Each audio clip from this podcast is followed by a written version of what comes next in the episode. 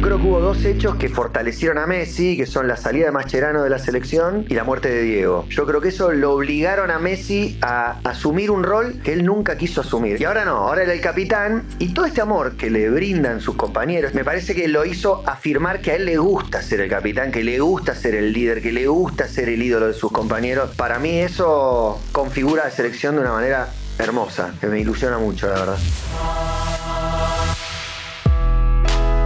Bienvenidos a Mente Fría. el podcast de ESPN junto a Heineken. Somos Martín Reich. y Sofi Martínez. En el episodio de hoy nos visita uno de los conductores más importantes de la Argentina. Sus inicios fueron en el periodismo deportivo, pero durante varios años se alejó del mundo del deporte para ser conductor de programas muy exitosos tanto en radio como en televisión. Actualmente se reencontró con el periodismo deportivo y forma parte de la señal, conduciendo junto a Martín Souto Fútbol 1.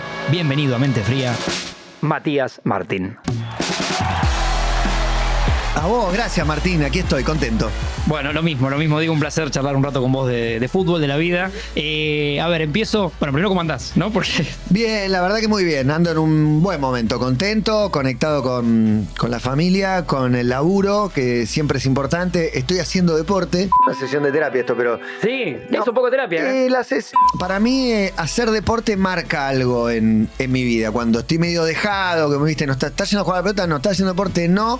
Hay algo que no, que no está completo. Y cuando deporte muy amateur, ir a jugar un ratito y esas cosas, Transpirar. pero me, sí, nada más lindo que después de haber hecho deporte, transpirado, esa sensación de satisfacción.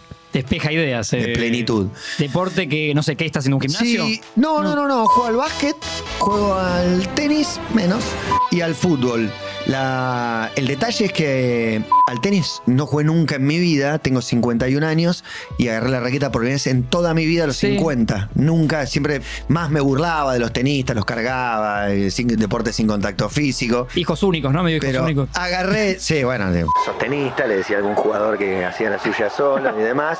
Tenista es toda una definición para mí. Y bueno, nada, tengo alguna, alguna naturalidad con el deporte, entonces eh, fui con un profe a jugar, voy poco, debí ir más, pero Sí. cada tanto voy, pero cuando le pegas fuerte y entra, es lindo. Obvio. Es lindo. No, no es que me pasa seguido, pero. Pero te agarró el. Te picó ese bichito. Un poquito, y una vez por semana, falto más de lo que voy. Y el otro es básquet, que jugué cuando era chiquito, cuando tenía 10, 11 años. ¿Época de Buchardo, el Club Buchardo? En Buchardo, sí. Sí, me acuerdo. Y ahora volví a jugar al básquet en Buchardo también. Ah, mirá. Sí. Así Grupo que ti- tipo un picado. los Oh, martes a la mañana hay un entrenamiento de básquet. Lo que pasa es que yo no o sea, yo jugué a los 10 años, no jugué yo al básquet. O sea, juego con gente que jugó a los 14, a los 18, Toda a los su vida. 25, a los 30. Yo no. Entonces soy claramente el peor de ahí y lo cual me encanta y tengo mucho para aprender galera.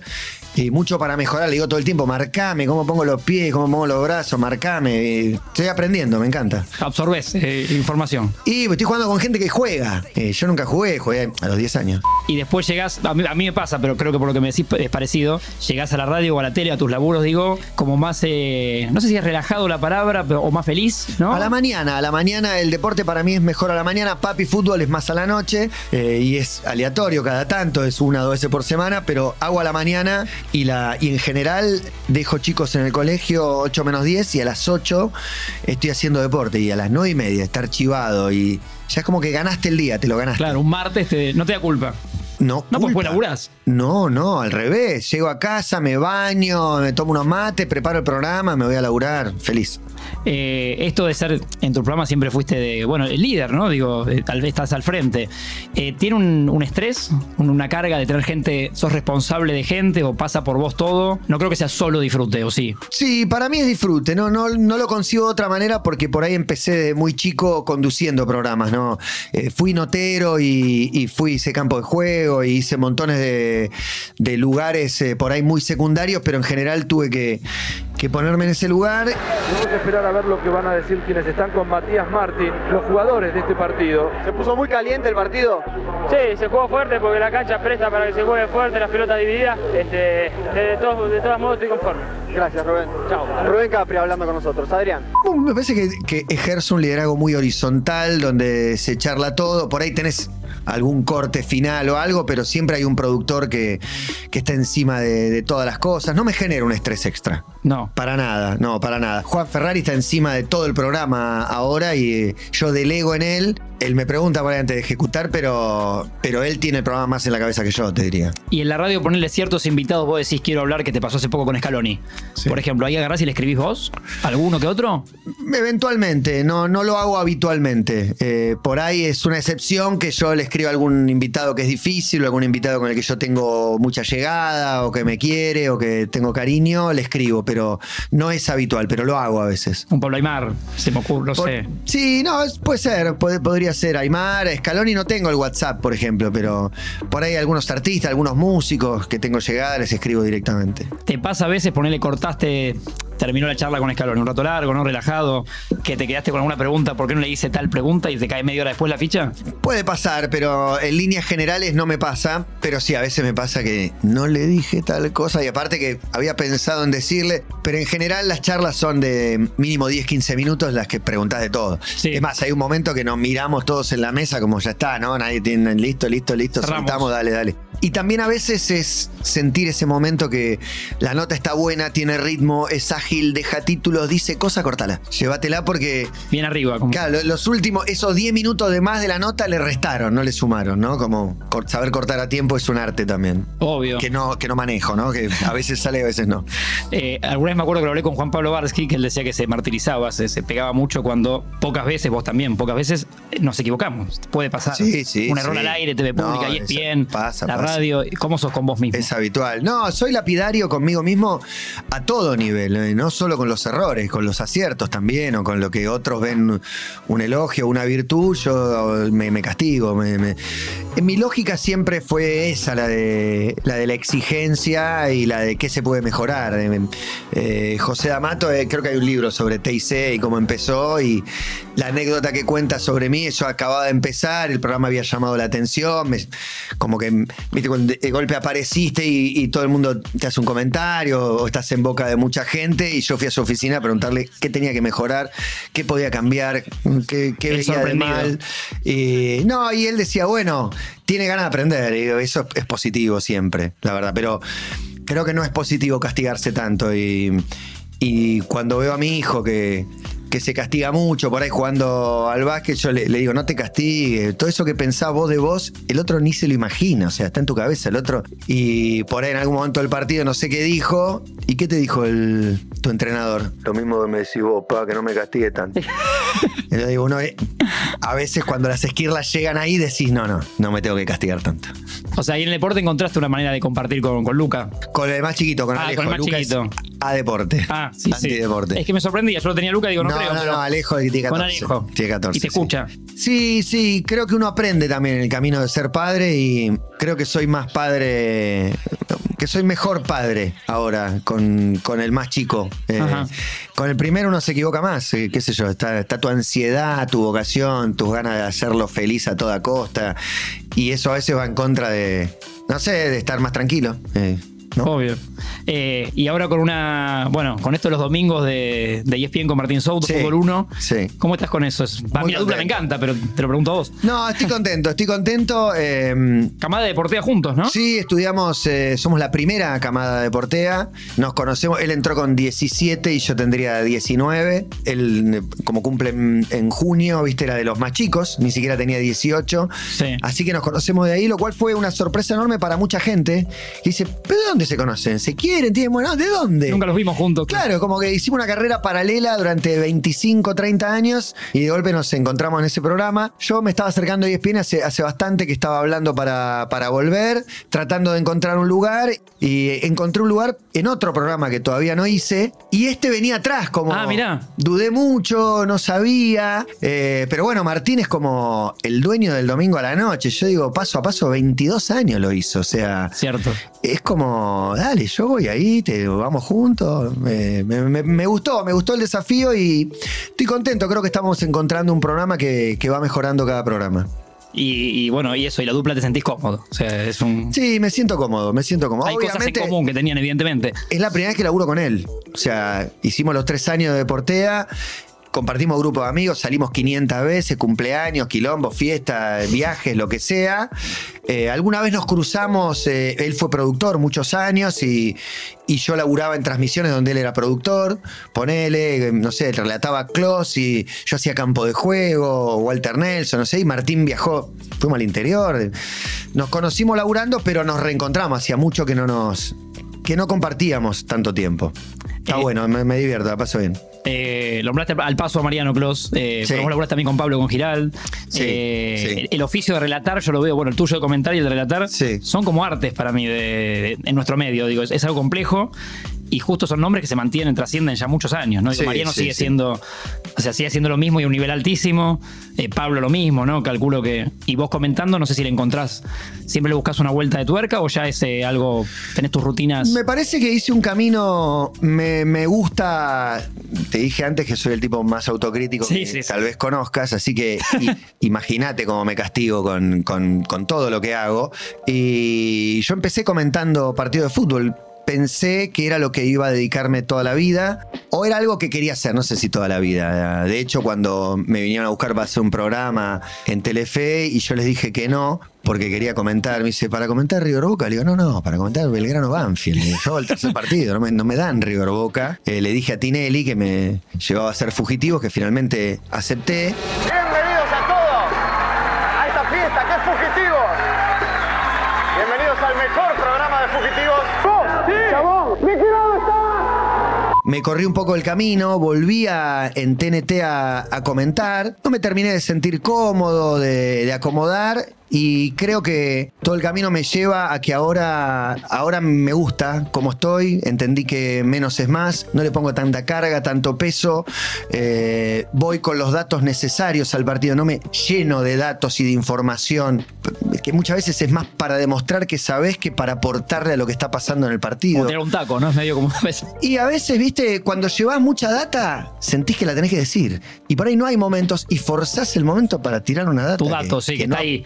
Te aporta al partido. es mejor estar conectado con el partido y con el partido que ve la gente. Vos estás en la cancha viendo un partido y la gente está en la casa viendo el partido que sale en ese cuadradito que es el monitor. Sí. La gente ve ese partido. Y vos tenés que enriquecer a la gente el partido que está viendo. El vicio de contarle un partido que el tipo no ve, obvio que estar en la cancha es para aportar algo que el tipo no ve. Pero vos contar el partido que está viendo y aportarle detalles que no ve.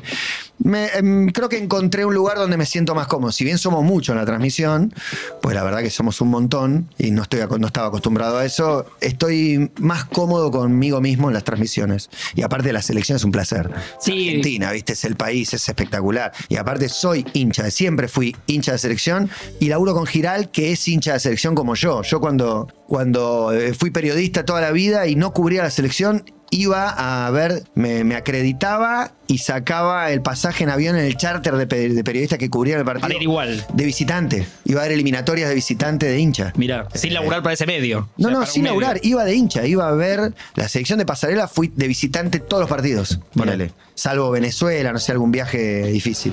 Va el Piojo López mano a mano con Ruiz Díaz, gol. Ahí está López buscando compañía, metió atrás el gol de Crespo. Ahí está Crespo para Verón, necesita un gol. Ahí está, ahí está, Verón viene, gol. ¡Gol!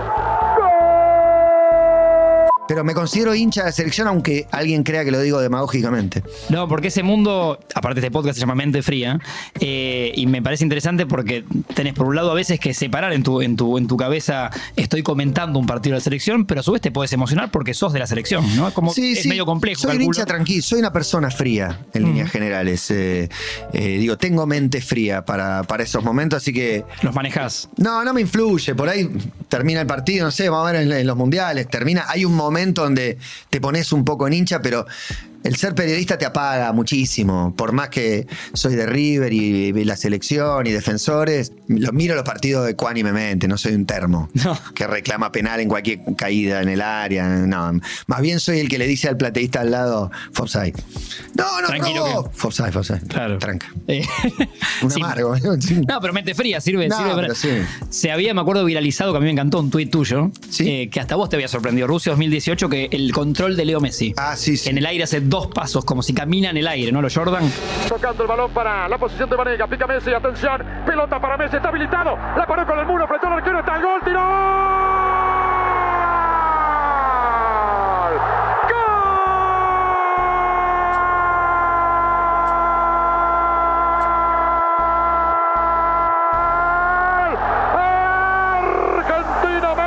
Sí, en realidad la frena con el muslo en el aire, toca el piso y el siguiente toque es con el empeine zurdo en el aire. Y después define derecha encima. Increíble. No, increíble, increíble cuando se viraliza así y, y llegaban respuestas en idiomas que no conocía y eso fue como raro. raro, Había pero- editado tu hija, ¿puede ser? Sí, mi, eh, estábamos en San Petersburgo después del partido y veo la cámara, la rep en cámara lenta y le digo, ¿me editas los controles de mi hija? En el 2018, hace cuatro, tenía 12. Y manejaba las redes mejor que nosotros. Me editó el video y yo después escribí algo y, y bueno, era... Lo que pasa que ese día fue el día del gol de Marcos Rojo contra Nigeria y aunque parezca raro, el gol de Messi lo grité 100 veces más que el de Marcos Rojo. Mira. Porque estaba esperando que haga un gol, porque quería que él la rompa. No sé, el de Rojo también lo grité, obviamente. Nos dejaba dentro del Mundial. Bueno, lo- los pibes de, de- de esta selección muestran un poco todavía esa, que parece que hace un chiste, adoración por Messi. Viste que cada que te- termina el título de Copa América, que vos laburaste para, Sí. para la tele con eso, y lo primero que piden es foto por foto a Messi. Es como Sí. eh, amiga, o sea, un cumple y van a buscarlo a él, ¿no? Eh, se ve eso, que es rarísimo, no sé en tus años de carrera, yo nunca lo vi en otra selección. No, no, no lo vi, no lo vi. Es hermoso lo que, es hermoso lo que pasa, esta, este vínculo homoerótico, le dice este Tartu, viste que están todo el día, pero es verdad, hay algo de, de que se aman, de que se lo dicen, de que se cargan. Paul. Todo el, pero, pero todo el tiempo. El Papu Gómez, los posteos que hizo con mirando a Messi. Es un posteo donde ya no me lo acuerdo, pero dice algo como estoy enamorado. Sí, o sí. Es mentira que puedes estar enamorado de alguien a quien nunca tocas. O no sé qué pone, pero Y es su compañero todos los días. es unas declaraciones de amor sorprendentes. Y creo que a Messi, al que le reclamábamos siempre infructuosamente que sea Diego, esa comparación donde Messi puede ganar tres mundiales que no va a ser Diego. Y o sea, porque son distintos, digo, era muy injusta.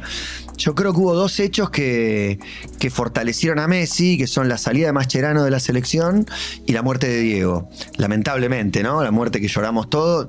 Yo creo que eso lo obligaron a Messi a asumir un rol que él nunca quiso asumir. Él era el capitán que le decía a Mache, pero decidilo vos, Mache. Claro. Y ahora no, ahora era el capitán. Y todo este amor que le brindan sus compañeros, esto que decís que lo levantan, eh, me parece que lo hizo afirmar que a él le gusta ser el capitán, que le gusta ser el líder, que le gusta ser el ídolo de sus compañeros.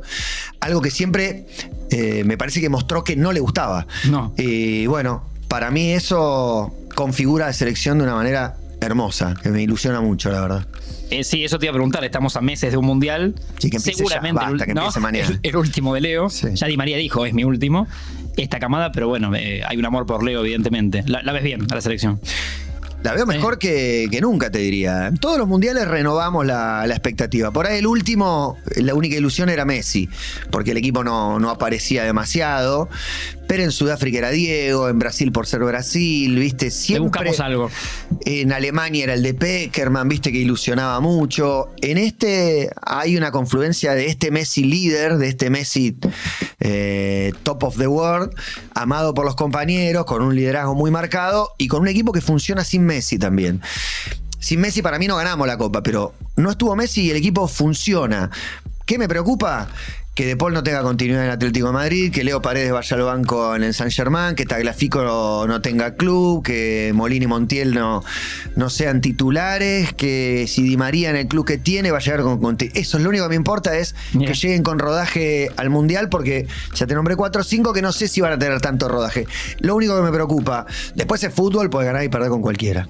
¿Ya sabes si vas a ir a Qatar? Sí, sí, voy, voy, voy. voy. Vas. Voy. O sea, estás manija con eso. Estoy re manija porque de alguna manera eh, es mi quinto, el quinto mundial creo que me, que me toca ir y todo fui por diferentes eh, medios y motivos y ser parte de la transmisión de la televisión pública que va al mundial te hace sentirte parte de uh, hay algo en la Copa América ya sé que no hago los goles que no soy No, jugador no, bueno. pero hay algo que te hace sentir Un que, granito. que sí, no, no un granito al título, pero que estás ahí. Eh, que no es lo mismo que. Digo, otro fui para la nación, para la radio, para la tele, para, por Telefe, no sé, por, por lo que sea. Pero estar comentando el partido durante, digo, si llegara a haber una final, eh, nada, hay un gol, metes el comentario después que es el gol. Hay algo que te hace sentirte adentro que, que me ceba un montón. Qué lindo, qué lindo. Eh, vuelvo a algo de los clubes que me, me quedé pensando de esta dupla con Souto, con Martín. Él dice que es hincha de Boca, vos decís que sos hincha de River. Para mí está bueno, viste que en nuestro rubro no es tan común. No, eh, no. Decir de que sos. ¿Tuviste algún problema con eso o lo llevas bien? No, bueno, obviamente lo dije en un momento en el que no estaba laburando con el fútbol. Entiendo, parece que los tiempos cambiaron, pero entiendo al que, al que oculta su, su fanatismo, porque después vas a la cancha. Después vas a la cancha y Te ven. Exactamente. Y creo que lo sufrí más en redes que en la cancha. La bombonera voy. Nunca tuve un problema. Jamás. Más bien me saqué fotos con, con diferentes hinchas y. Algo uno te puede hacer un comentario, pero nunca una agresión ni un mal momento, jamás. Este, en redes sí, porque está regalado. Es como, bueno. si decís, no me pareció penal para Boca, porque sos una gallina, no me pareció penal para River, querés que no se den cuenta que sos de River, por eso hablas en contra de. El hincha Sí, sí, siempre busca la vuelta. Te lo van a encontrar. Pero no, pero estoy a favor de. Me parece que si todos lo dijéramos, eh, habría menos circo con eso. Eh, de hecho, el periodista es más cruel con el equipo del que es hincha que. Digo, si ves a un periodista de Independiente, no sé, porque me vino una. a la Sí, sí, cabeza sí. uno O un árbitro a veces también. Matando a Independiente. Digo, si yo fuera de Racing, a Independiente le pego. Si le tengo que pegar, digo, por motivos, ¿no? Claro. Hay motivos. Fue un desastre, no sé qué. Ahora, el, el hincha independiente se vuelve loco de odio con, se- con Moyano, con el, el gol que se comió, ¿viste? Ahí desconfías más, sí. Suelen ser más crueles con su propio equipo que con el rival. Contrariamente a lo que cree el hincha. Y Gallardo, como gran materia que, que- que todo el mundo hace obviamente cerca de ocho años elogia. No solamente fuimos por más, sino que ganamos la final más soñada del mundo y no la vamos a olvidar jamás. Va a quedar eterna para siempre en nuestros corazones, así que gracias a todos y se lo tienen merecido porque ustedes se lo tienen merecido. Gracias. Están bien los elogios. Y Gallardo y se los ganó. Me parece que a fuerza de, de títulos y de construir equipos campeones, al que le sacan los tres mejores valores después de salir campeón y vuelve a construir un equipo que vuelve a salir campeón. Lo que sí es humano. Digo, todo eso, pero alguna vez le hablaba de Pep a Gaby Milito y me dijo, todo lo que decís es cierto, pero es humano. Es una persona, no lo idealice demasiado. Digo, Gallardo, ahora el River de Gallardo no está jugando tan bien. No sé cuándo salga esto por ahí. Ya viste, porque en cuanto juega. Uno de los peores momentos fue antes de la final de la Supercopa en Mendoza contra Boca. River era un desastre. Sí. Le ganó 2-1 a Boca y a partir de ahí ganó todo, incluyendo la Copa. Que Gallardo dijo, jugamos mal a propósito para que. eh, una medalla histórica. Digo, tuvo varios momentos el River de Gallardo que no jugó bien totalmente tapados porque, no sé, en cinco años metió cuatro semifinales de Copa y tres finales. Sí. Digo, Es una bestialidad lo que hizo. En ocho años ganó más títulos internacionales que River en toda su historia. Entonces, me parece que hay un mérito. Y además, la vocación de que su equipo juegue, la vocación de que vaya al frente, eh, cómo, cómo trata de que los equipos presionen. Man, A mí me gusta, me gusta mucho Gallardo. Creo que está declarando, ¿no? Es, es un tipo interesante. Muy. En un fútbol argentino hay mucho cassette y, y está todo. plantado arriba de sus éxitos también, ¿no? Tiene como. Sí. Está parado ahí arriba y habla desde ese lugar muy ganador. ¿Tuviste charlas con él? Sí, tengo buen vínculo. Conduje la fiesta del festejo por la Copa Libertadores dentro del campo de juego con Gallardo y el plantel. De que River eh, con Gallardo ganó tres copas, pero festejó una sola. Sí. Bueno, Eh, eh, estaba con él y fue un lindo momento de, de complicidad. Me dijeron, le haces una. En la rutina le hacía una nota de media hora a Gallardo. Después dije, media hora, Gallardo, una nota en el, ci- en el círculo central. le digo. claro que. Bueno, cuando llegó el momento eran hacerle cinco preguntas. De cinco preguntas es. Le, le tiro un centro y queda, le hago una pregunta, le pregunté qué sentía, no sé qué, y pero me dijo por lo bajo, no, no, no, no, no, no estoy para contestar preguntas. Y ahí agarró el micrófono él y dijo, mandó un discurso, eh, dijo, cierren los ojos, imagínense que perdimos Uy, me la acuerdo, copa, claro, no sí. sé qué. Y bueno, nada, fue un momento genial. Cierren los ojos, imagínense si nos hubiese tocado perder ese partido. Pero imagínense si no hubiese pasado el dolor que estaríamos sintiendo en este momento. Ahora, abran los ojos y miren a su alrededor, vean y sientan el corazón que ganamos la final más hermosa del mundo. Y me mandó un WhatsApp, eh, me mandó un WhatsApp como un tiempo después, no tenía ni agendado. Hola, soy Marcelo Gallardo, no sé De los mejores que recibiste en tu vida, calculo. Te quiero agradecer la complicidad y la buena leche, la verdad que lo crucé muchas veces, le hice muchas notas, lo conozco desde la época de jugador, de técnico también, en Uruguay lo vi muchas veces. Tengo un buen vínculo con, Qué con bien. él. Y me mandó ese WhatsApp que fue eh, hermoso, hermoso. O sea, fue como general, fue por esta, por esta y por esta el WhatsApp. No, Me agradecía puntualmente la fiesta y la complicidad que tuve con él, porque él me tenía un micrófono, cada uno estaba Agos Escalice también, estábamos Sí. los tres. Y él me decía, ¿quieren que cante yo? Digo, ¿cómo? Sí, la gente se pone a cantar esta canción, todo corriendo al micrófono. Sí. ¿Quieren que cante? ¿En serio? Le digo. Y si te fijas el tape, está él hablando en voz baja que está diciendo eso. Y Como un amigo que agarra el micrófono y se pone a cantar, de salir primero. Está gritando con el micrófono y haciendo cantar a la gente. No, hermoso momento, gran recuerdo. hermoso. De tus WhatsApp más lindos. Lo Sí, muy lindo, muy lindo, muy lindo. Eh, y el mundo, Mati, por, por último que pensaba, eh, hablamos de Twitter, hablamos de las redes en general. ¿Cómo te llevas hoy con eso de las redes, como mundo Instagram, Twitter? Estoy más activo en Instagram, eh, donde pongo boludeces y cosas de laburo. Más cosas de laburo que boludeces, cada tanto subo alguno. Twitter dejé de usarlo, lo, miro, lo uso eh, para leer un poco, no publico nada.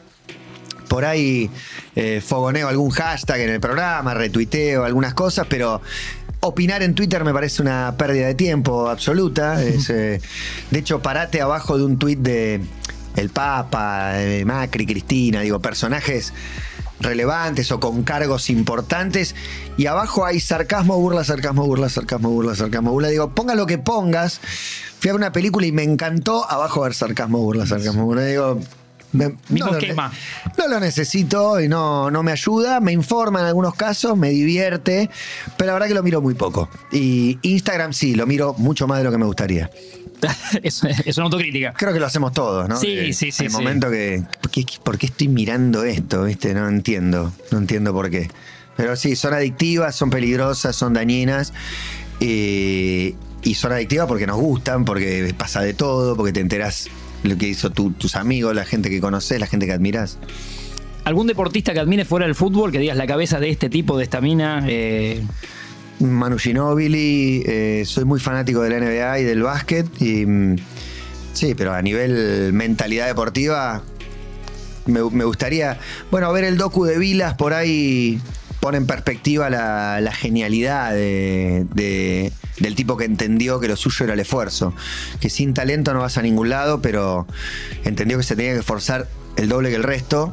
Y es increíble su historia y cómo, cómo consiguió todo, pero Manu Ginóbili me parece que es el tipo que se hizo a sí mismo, que, que nadie daba dos mangos por él, que nadie creía que iba a ser basquetbolista profesional. Era pobre, los hermanos juegan en la Liga Nacional y él no va a llegar claro. y Sí, está entre los mejores extranjeros de la historia de la NBA. Es un montón lo que consiguió. Es imposible de dimensionar de, de tan grande que es. Y otra, otra cabeza, como decís, muy interesante. Absolutamente. Es un tipo interesado, curioso, eh, despierto, lúcido, eh, frío. Eh, no, me parece admirable por muchos costados. Que siento que lo entrevistaste y un poco te entrevista él a vos. No, él se presta al juego de pregunta de pregunta respuesta. Eh, alguna vez me, me llamó para hacerme alguna pregunta puntual, muy propio de él, viste, que, que te dice Popovich o Tim Duncan o Paenza o cualquiera que lo conoce, te dice, como el tipo te trae un acertijo matemático, te hace una pregunta. Es un. Te pidió- pero casi un consejo te pedía, algo así. No, yo había contado algo al aire y. y quería más data de eso que conté. Prefiero guardármelo. te Tranquilo, pido sí, sí, sí. No, por favor. Se me pasa algo parecido, no sabría cómo actuar, por qué, cómo hiciste, qué hiciste. Muy interesado, me sorprendió, Mira, la verdad. Eh, digo, y aparte, por empezar, me escucha, me escuchó, le importó, lo guardó y me interrogó. sí. Pero todo digo, con una curiosidad y una avidez por aprender que me parece son el sello suyo. Por último, eh, hablando de mente fría, ¿terapia haces? ¿Hiciste? Hago, hago, hago hace. A ver, debo, hago hace 25 años con interrupciones, no fueron 25 continuos, habré hecho. O 20, no sé, de los 20, 15, ponele. Eh, sí, sí, pero hago, voy una vez por semana. Me, me gusta, es un espacio que si no lo tuviese, no lo tendría en mi vida, ¿no? Se reemplaza por un café con un amigo o sentarte a reflexionar. Eh. Me parece que es entregarle a alguien la posibilidad de que, de que te devuelva una mirada sobre las cosas que a vos te preocupan o te interesan. Sí, estoy a favor. Excelente. Mati, gracias. Gracias a vos, Martín, un placer. ¿Hablé mucho? No, estuvo buenísimo. Un placer para mí. Gracias.